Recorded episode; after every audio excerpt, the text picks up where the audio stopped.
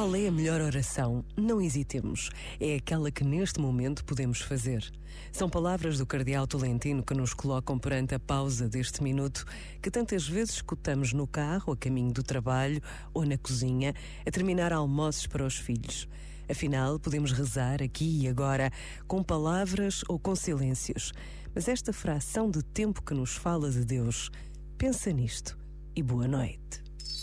Este momento está disponível em podcast no site e na app.